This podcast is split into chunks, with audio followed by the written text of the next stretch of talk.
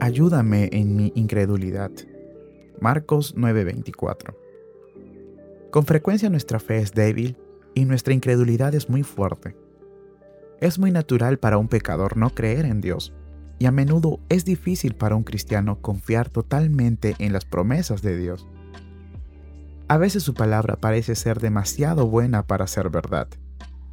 Otras veces tenemos un sentimiento tan intenso de nuestra pecaminosidad que no podemos admitir que esas bendiciones grandes y gloriosas sean para nosotros. Ciertamente es muy difícil creer que Dios sea tan bueno como lo declara su palabra, que sus promesas pertenezcan a semejantes pecadores, y que podamos, debamos creerlas, hacerlas propias y pedirlas como si fueran para nosotros.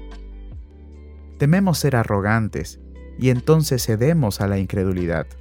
Escuchamos a Satanás y entonces dudamos y tememos. Pero Jesús pregunta, si digo la verdad, ¿por qué no me creen? Entonces la promesa es verdad. ¿Es para los pecadores? ¿Fluye de la gracia? ¿Nos es dada para que Dios pueda ser glorificado en su misericordia, amor y bondad? Entonces, procuremos creer, descansar en la palabra, esperar que Dios haga como ha prometido. Llevemos nuestra incredulidad a donde podamos llevar nuestros demás pecados, a Jesús.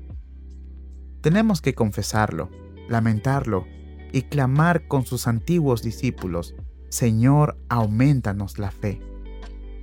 O con el hombre pobre en el texto, ayúdame en mi incredulidad. Ayúdame a conquistarla y a vencerla. Señor, tú has prometido, tú perdonarás.